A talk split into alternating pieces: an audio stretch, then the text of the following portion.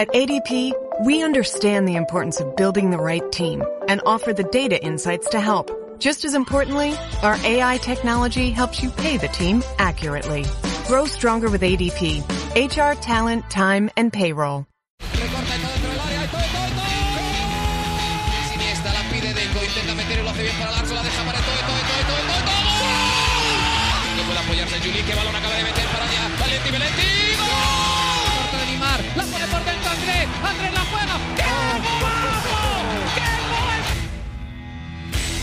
Regate, mira el segundo el disparo, el rechace tiene que llegar. ¡Gol!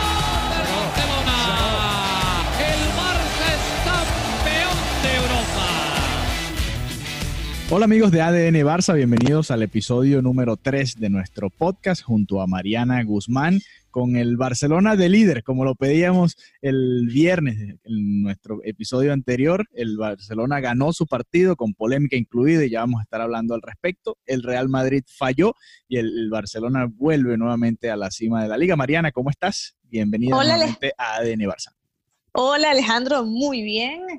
Un gusto saludarte a ti y a todas las personas que, que, nos escuchan y que siguen la actualidad del Barcelona a través de nosotros. Y es que sí, el Barcelona se ubica como líder. Ayer decíamos que estaba como líder temporal, que había que esperar el resultado del Real Madrid y el Real Madrid pinchó en un partido terrorífico que hablaremos más adelante. Entonces tenemos a un Barcelona líder que que vuelve a poner sobre la mesa el debate de lo que ha sido el Barcelona o el juego del Barcelona esta temporada.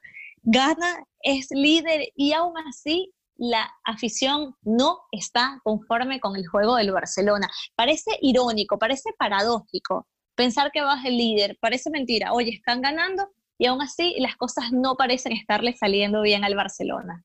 Sí, además por la manera en que ganó contra la Real Sociedad. Es un líder que no, no te genera seguridad para nada, así como tampoco la genera el Real Madrid, que es el rival en, en la liga, y lo decía Mr. Chip en un tuit, no hay ni siquiera otro rival que hubiese sido el Atlético de Madrid, por ejemplo, este año, eh, que esté peleando con estos dos equipos que realmente son eh, bastante terrenales, sobre todo comparado a lo que se vivió en la década anterior, que parecía imposible ganarle o, rescatarle algún punto a, a, estos dos equipos, incluso en varios años llegando a cerca o a los 100 puntos en la liga, algo que ya no pasa con ninguno de los dos.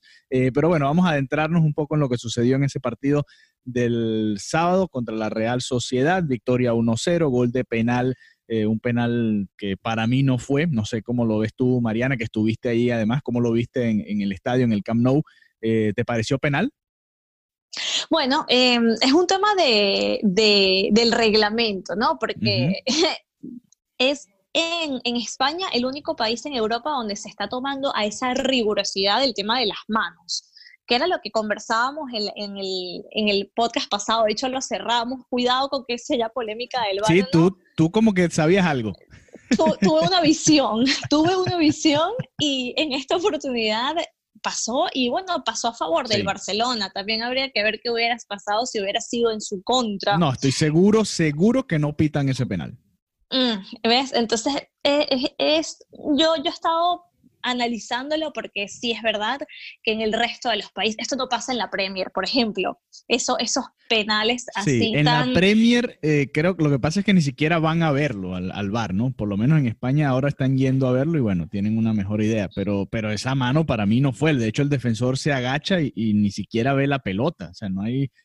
Yo no le veo intencionalidad. nada, pero cero intención de, de, jugar la pelota con la mano, así que bueno. Eh, claro, además, la, pero... además, la, pelota no iba hacia el, hacia el arco, ni siquiera, o sea, ni siquiera es un disparo que va hacia el arco que tú dices, bueno, eh, no tuviste intención, pero estás tapando un, un, disparo que va hacia el arco, es mano, pero no. Claro, yo, yo pero no lo vi así.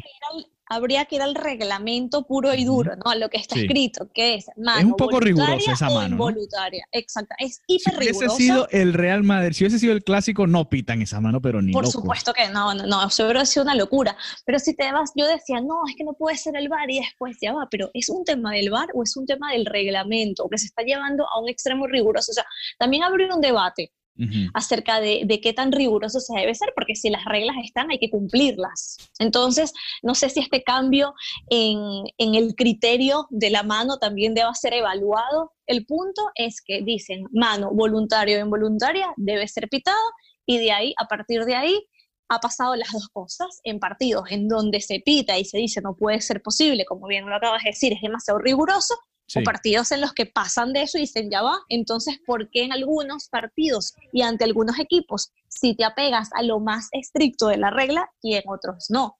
Eso es lo que incomoda, que no se ha tomado una posición. Para algunos sí y para otros no. Entonces, ya por ahí eso es lo que hace ruido y lo que levanta muchísimo la polémica, por ejemplo, aquí en España. Claro, no, y tiene, razón porque además por lo general benefician a, los grandes, ¿no? Poco eh, sucede al contrario, a pesar de que lo hablábamos en la previa de este partido, en el juego de, ida contra la Real Sociedad, le habían pitado una mano eh, similar a, Busquets también un penal en aquel encuentro, en apenas eh, los primeros 10 minutos de aquel juego. Pero bueno, creo que falló o, o, por lo menos ayudaron de alguna manera al Barcelona a sacar adelante un partido que se le había complicado muchísimo. El Barça yo diría que fue superior a la Real Sociedad por la mayor parte del encuentro, pero había espacios, en momentos en los que la Real llegaba con mucho peligro. Yo no sé, eh, bueno, a este Barcelona le cuesta muchísimo evitar que, los equipos contrarios eh, terminen de, o que lleguen al área y lo volvió a sufrir contra la Real Sociedad, un equipo que le juega parecido a lo que hace el Barça, que sale jugando, que mueve eh, bien la pelota, que genera ocasiones, son muy rápidos. Lo de Isaac tuvo, estuvo sensacional, volviendo loca la defensa del Barcelona y el Barça sigue sufriendo. y el más destacado de la primera mitad, por ejemplo, en mi opinión, fue Braithwaite, el más directo, el más incisivo. Y, Messi falló, y, tú lo comentabas en, tus tweets. Eh, Messi sigue fallando, sigue estando impreciso. Eh, ya o sea, las oportunidades se le están dando porque tuvo varias. tuvo, varias. Tuvo varias oportunidades de, de, hacer el gol y el Barça gana con un gol de, de penal, pero falló Messi en varias ocasiones, no estuvo tan, tan preciso, sí, esa es la palabra.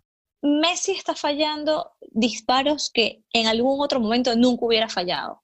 Y eso angustia, eso desespera a la afición ver a un Messi que no tenga la precisión que, que, está acostumbrado a tener y que no tenga la efectividad el, el penal, bueno, ok, lo anotó Messi, pero eso no, eh, como dicen, eh, no se tapa el sol con un dedo. Algo el colmo hubiese sido que fallase también el ah, penal. no, eso hubiera sido desastroso.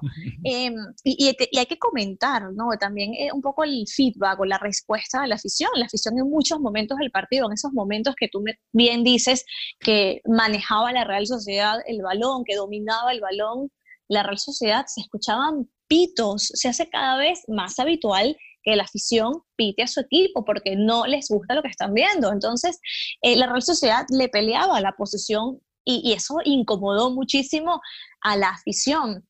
Sabíamos que sería un partido no, no sencillo para el Barcelona, también por lo que hablábamos de la parte, aparte del buen fútbol, por supuesto, de la Real Sociedad, también la parte anímica, llegan después de clasificarse a esa final, están como en un muy, muy buen momento y, e iban a plantarle un poco la cara al Barcelona. Sin embargo, se esperaba más del Barcelona, la afición pitó en muchísimos momentos al equipo, tanto así que en, el, en la última acción de ese gol anulado de Jordi Alba, él hace un gesto a la grada, como, ajá, ¿dónde están los pitos? Que además, patético porque el gol fue anulado. Además, sí, ni, siquiera, ni siquiera valió el gol. Eh, ¿Qué reacción hubo en el Camp Nou después del, del gesto a Jordi Alba? ¿Hubo respuesta de los fanáticos a eso? No, la verdad no, no hubo como mayor cosa, no, no, fue que se, no fue que sonaron más los pitos porque todo fue muy rápido, fue como prácticamente la última acción, el gesto, eh, ya va el bar, cuando ya se dicen que el gol no subió al marcador, suena el himno a todo volumen, el himno del Barcelona. Entonces tampoco eso dio como demasiado espacio. Yo siento que cada día el himno suena más, más duro para que no se escuche. Sí, sí, sí. Yo de verdad digo ya que es que en un punto te aturde porque dicen, yo creo que esto es para que no se escuchen los pitos, los Bartomeu dimisión, que todavía siguen sonando tímidamente. Y también hubo pañolada. Cuéntanos de eso. ¿Hubo pañolada, antes y durante y después o cómo fue la situación? Antes y después, pero es una pañolada muy, muy, muy tímida. No fue igual que aquella a la del no. Eh, Eibar. No, no, no. La del Eibar sí fue bastante intensa. Esta fue una pañolada como no se nos está olvidando lo que está pasando, habían esos pañuelos blancos, los gritos de Bartomeu dimisión, pero la verdad que, que no tuvo tanto coro como, como en, el, en el encuentro que comentábamos la otra vez. Entonces, eh, lo que me, me sorprendió gratamente cuando comenzó el partido fueron los cantos para apoyar a Eder Sarabia. Cuéntanos de eso. Tú ibas entrando al Camp Nou y prácticamente esa fue una de las primeras cosas que escuchaste, ¿no? El, respaldo de la afición a Eder Sarabia. Exactamente, como lo habíamos hablado en, en, el otro episodio, había sido una semana demasiado controversial por algo que la verdad no tenía que serlo. Se pidieron unas disculpas innecesarias y me encantó esa respuesta de la afición, porque el mensaje es claro, queremos y necesitamos la intensidad. Eso es el, sentir de la afición. Y lo que me gustó o lo que me impactó favorable, o sea, lo que me sorprendió gratamente fue que no fue un segundo de cántico de, de, de, Sarabia, no, no, no, no. Fueron varios minutos, varios minutos, y se volvían a callar y volvían a comenzar a, cantar la canción. Fueron muchísimos minutos al comienzo del partido y de repente en diferentes momentos del de, al minuto 20 al volvía el canto. Entonces, yo creo que eso también dice mucho de, lo que siente la afición, que, oye, aquí falta alguien que meta el pecho, que le meta ganas y, que sienta de verdad esta camiseta. Es irónico, pero parece que el que más sentía la camiseta era el que menos tiempo tenía en el equipo, Braithwaite. Parece que él se sentía más culé que el resto. Y de hecho, jugaba, corría, iba por los balones. Nadie tenía esa intensidad en cancha, solo y él. Llamaba, y llamaba a la afición a, animar, ¿no? Después del primer disparo que hace, que termina en un córner, alrededor del minuto 10, incluso hace el gesto hacia la, hacia la grada para que la grada empiece a animar. Es interesante porque este Barcelona tiene pocos eh, tiene pocas personas de este perfil. Quizás Piqué sea el más parecido a esto. Ter Stegen se ve que tiene madera también de, ser de ese tipo, pero es el, portero, ¿no? Le cuesta un poco más. Sí, es diferente la, interacción. pero de resto, de los que están en ataque, todos son relativamente bajo perfil. Quizás Suárez puede ser el más eh, incisivo en ese sentido, aunque no es tampoco mucho de, llamar a la, afición. A la grada, no. Sí, sí, tampoco. Eh, y, no, te escucho. Hablando de, de los que atacan, Grisman, por fin lo vimos jugando del lado izquierdo del ataque y Messi más como un falso 9, Braithwaite entre el 9 y tirado hacia la, hacia la otra banda.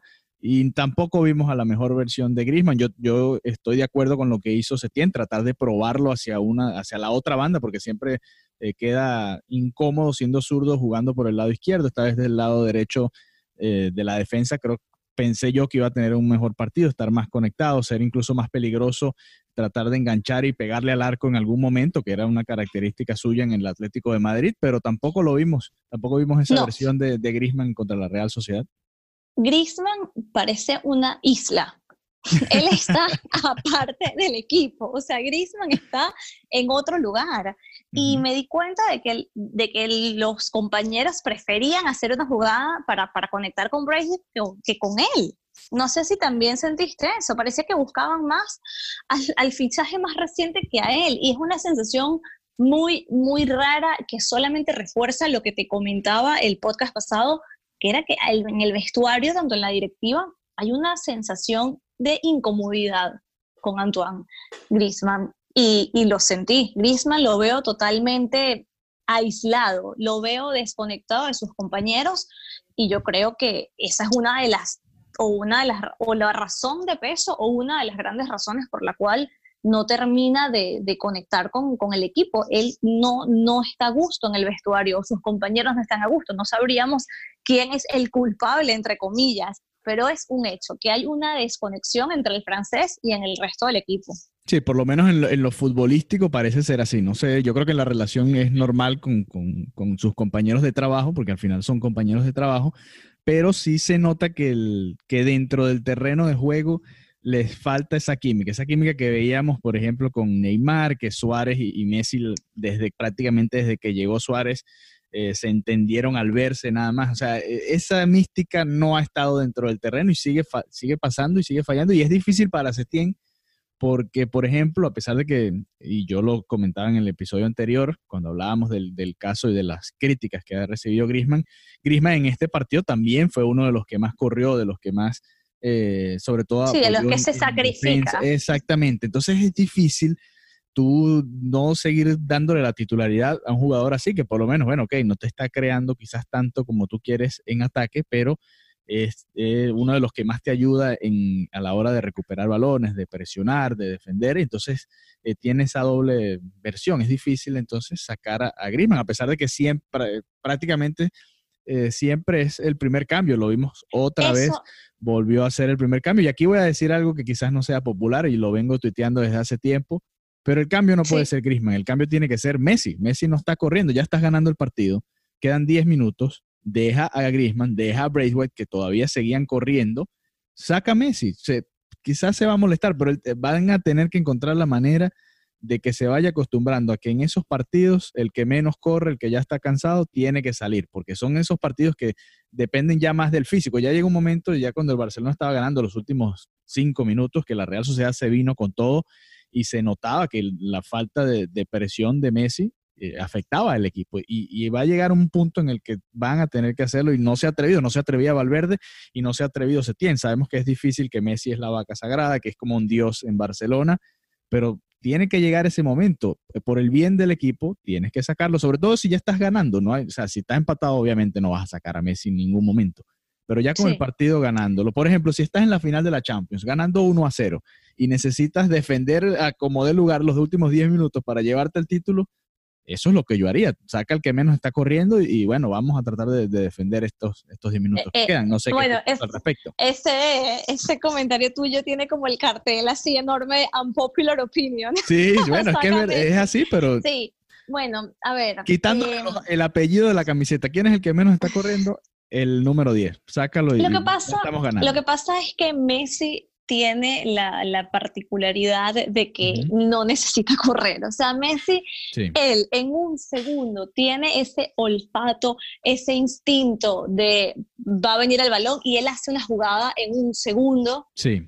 Y logra el gol, y eso solamente lo tiene Messi. Bueno, eso es algo muy, muy particular de Messi. Entonces, para de verdad. defensa de Messi, en el primer tiempo presionó arriba, recuperó un balón y casi hace gol. Producto prácticamente hizo la jugada del solo.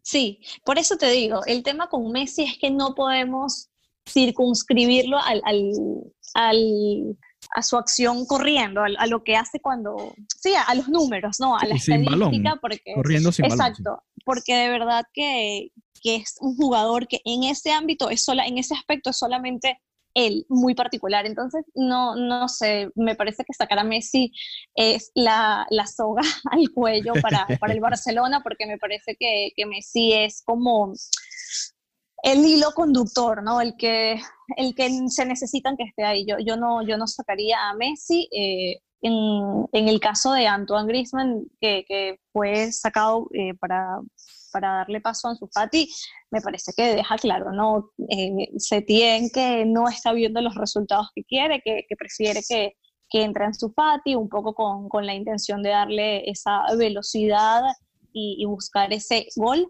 pero yo en lo personal no me atrevería tampoco a sacar a Messi por lo que te digo, en cualquier momento eh, él mismo puede hacer una jugada maravillosa o puede aprovechar un instante y hacer un gol. Yo muchas veces, bueno, muchas veces no, casi siempre estoy todo el partido viendo a Messi.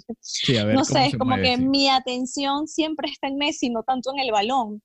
Y yo lo comento, yo digo, qué impresionante, es que Messi no corre, pero es que él no necesita correr, porque él tiene un instinto, tiene un don natural que, que le permite saber, oye, en, ahora sí voy a correr, ahora voy a enlazar esta jugada que, que, para mí es un talento que solamente tiene él o una facultad que solamente tiene él. Es verdad, es verdad. Bueno, eh, igual yo lo sacaría porque si ya está cansado. Está bien, está bien, está bien la popular opinion. Se necesita mucho valor para decir, eso. Y se dijo. Y se dijo. Pero bueno, otra unpopular opinion ha sido la manera como han usado a Ansu Fati y a Ricky Puig, por ejemplo, dándole prácticamente, bueno, poquísimos minutos a Ansu Fati y Ricky Puig borrado de las convocatorias. Últimamente en la segunda parte, además de hablar del tropiezo del Madrid, del nuevo liderato del Barcelona y lo que se le viene al Barça, también quiero comentar un poco sobre eso. El cómo pueden usar a la Masía, sobre todo ahora que Tello, que viene de la Masía, le dio el liderato nuevamente al, Barcelona en la victoria del Betis, eh, en estos partidos que vienen ahora y sobre todo mezclándolo con, con la Champions. Para irnos a la pausa, les vamos a dejar aquí el audio de los cánticos en favor a Eder Sarabia y con eso nos vamos a la pausa y regresamos con la segunda parte de ADN Barça. Viernes Los críticos aclaman que A Quiet Place Part 2 es la experiencia para que los cines fueron hechos. A Quiet Place Part 2, clasificada PG-13. Viernes. Los críticos aclaman que esta es la experiencia para que los cines fueron hechos. A Quiet Place Part 2, clasificada PG-13. Amigos de ADN Barça, regresamos para la segunda parte de este episodio número 3. Mariana te dejaba un tema sobre la mesa, antes de, hablar del, liderato ahora del Barça, el tropiezo del Real Madrid y lo que se le viene al Barcelona en el calendario.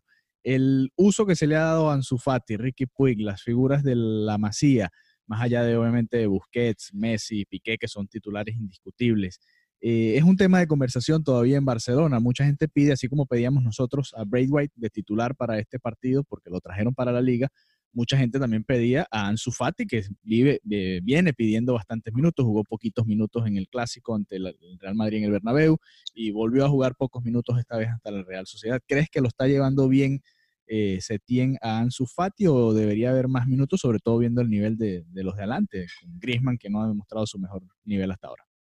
Sí, yo creo que Ansu Fati merece más minutos, tanto por, su talento como por lo que está sucediendo en el Barcelona. Creo que sería una, una, una solución o por lo menos una opción a considerar un poco más todavía se mantiene en la misma posición. Al comienzo, en el, en el primer partido que disputó Setien, fue como ese partido que yo decía que fue la decisión populista, lo que quería, lo que todos querían, oye, aquí están sus Fati, Ricky Puch, em, vamos hacia, estamos tomando en cuenta la cantera, pero al final, eh, y una de las cosas que más se critica acá, no, no hace bien porque se piensa que esto no tiene que ver tanto con, con el entrenador, sino ya con la, la filosofía del club, que la, que la Masía lo que hacen es crear a unos formar, mejor dicho, a unos jugadores que eventualmente simplemente los utilizan para, hacer caja y no para ponerlos en, el terreno. Yo creo que Ricky Puig lamentablemente no, no va a encontrar de verdad ese espacio con el que él anhela, el espacio que él anhela tener en el Barcelona. Yo pienso que, que eventualmente si él quiere los minutos, si él quiere tener esa, esa carrera en primera, tendrá que, tendrá que irse a otro equipo y eso es algo que, es muy triste porque también le mando un mensaje al, resto de los jugadores que, se están formando en la masía, que al final no, no es como te lo pintan de que vas a terminar jugando en el primer equipo. Em, yo, yo lo que siento con Ricky Puch es eso, que él no le van a dar los minutos que, pudiera tener por su talento, por lo menos no en el, en el Fútbol Club Barcelona. Y Ansu Fati, Ansu Fati, eh, bueno, ha tenido eh, muchísimos minutos, obviamente, ha tenido goles, también así es muy bien recibido en, el Camp Nou. Creo que él sí tiene como esa oportunidad diferente, pero en el caso de ellos dos, para mí Ricky Puch en algún momento va a tener que tomar esa decisión de o me quedo para, para estos momentos muy puntuales o me voy a hacer carrera en un lugar donde, donde sí pueda tener el, el tiempo que quiero, pero me parece que él es esos jugadores que siente mucho su escudo y que no va a querer irse del Barcelona. Claro, y bueno, esta parecía ser la, temporada perfecta para que se diera esa transición, sobre todo con todas las lesiones que ha habido, darle la oportunidad a estos jóvenes de, poder irse integrando al, primer equipo y ya para el año que viene darle ya un poco más de responsabilidad, porque en algún momento van a tener que, Busquets va a tener que salir, De Jong todavía es muy joven y bueno, él va a ser el mediocampista del futuro del Barcelona, pero si Arthur se sigue lesionando, Vidal tiene apenas un año más de contrato.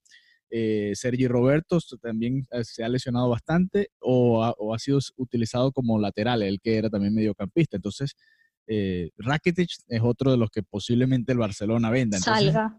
Ahí, ahí es donde debe entrar la posibilidad para todos estos jóvenes, a pesar de que bueno, el Barcelona compró a, a Collado, a Collado no, a, a Trincao, por ejemplo, y, ya lo va a traer para la temporada que viene. Entonces queda, queda esa duda de qué piensa el Barcelona o qué va a hacer Setién con este talento joven, pero bueno, eso, eso queda eh, para ver qué va a hacer el, entrenador. Y, te hago esta pregunta, para contra el Mallorca, ¿sacarías a Griezmann para colocar a, Ansu Fati junto a Messi y Braithwaite, por ejemplo, antes de dar la semana de Champions? Porque contra el Napoli creo que no va a ser titular eh, Ansu Fati. No, exactamente, me, parece correcto lo que planteas, darle la titularidad a Ansu Fati para este encuentro de liga y bueno, también reservar a, a Griezmann para, para la vuelta de, la Champions, que por cierto hay eh, fuertes probabilidades de que el encuentro se haga a puerta cerrada. Por el coronavirus por el coronavirus. Eh, ya diferentes partidos acá en, España, no en Barcelona, se han disputado a puerta cerrada. En, en, básquetbol, en otras disciplinas también, y bueno, hay que también verle la cara a que el, equipo contra que, que te vas a enfrentar viene de Italia, que están en una cuarentena de más de 16 millones de personas. Entonces, no es solamente un, partido más, es un partido además donde podría venir afición de Italia, donde vienen periodistas italianos, y aunque esto todavía no es algo oficial, sí comentaron en el Camp Nou, o sea, los periodistas, ¿no? De manera extraoficial, que es algo que, se puede estar analizando con bastante, bastante seriedad, la, vuelta a puerta cerrada en, en el Camp Nou. Una lástima que tengamos la Champions League sin público, pero bueno, es parte de lo que se está viviendo.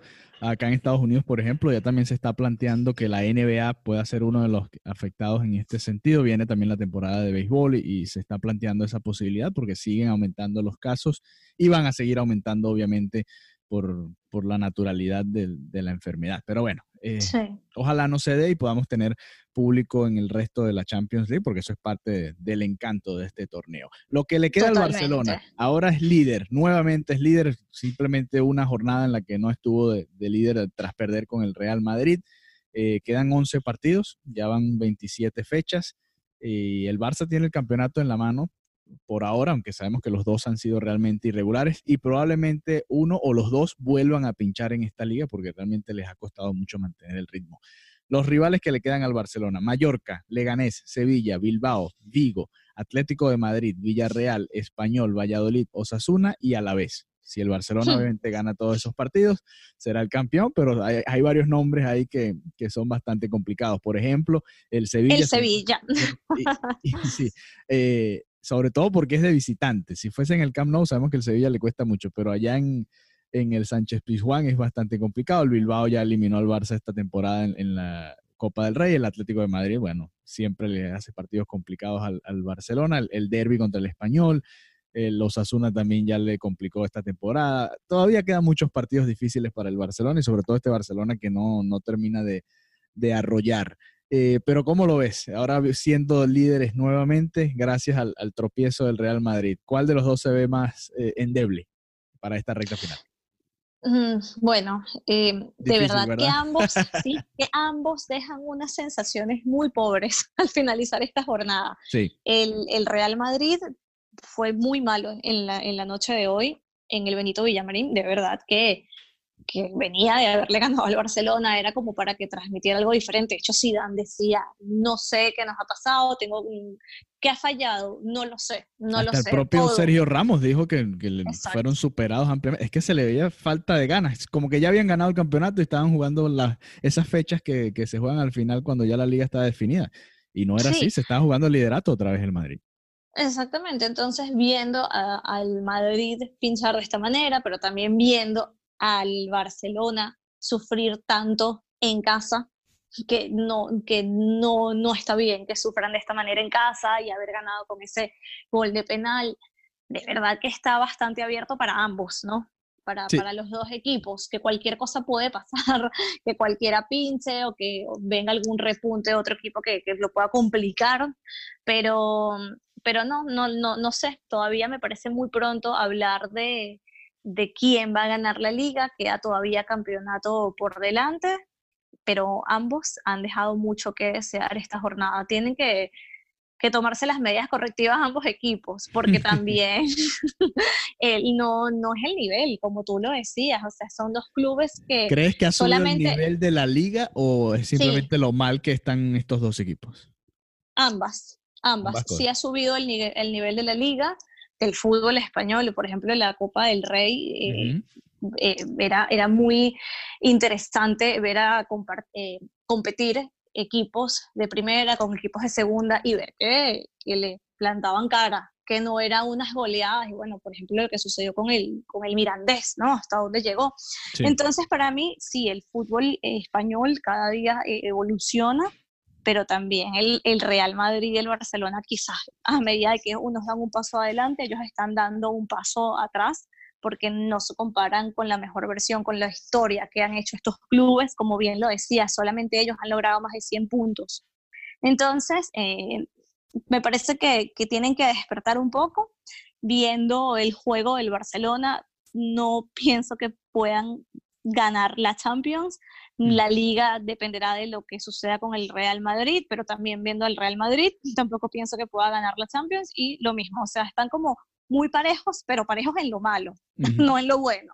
Exactamente, así que bueno, ya veremos qué sucede en esta recta final. El Barcelona desaprovechó el fin de semana pasado una oportunidad buenísima para despegarse en la liga, aunque bueno, este fin de semana volvió al liderato gracias a la inconsistencia del Real Madrid. Muchas gracias Mariana por haberme acompañado nuevamente aquí en ADN Barça y bueno, estaremos volviendo a grabar el próximo jueves para el episodio número 5, ya en la previa al partido entre el Mallorca y el Barcelona. Es así. Bueno, muchísimas gracias Alejandro, muchísimas gracias a todas las personas que escuchan y comparten este podcast. Ya saben, suscríbanse y compartan con sus amigos fanáticos del fútbol y sobre todo del Fútbol Club Barcelona. Hasta la próxima. Adiós.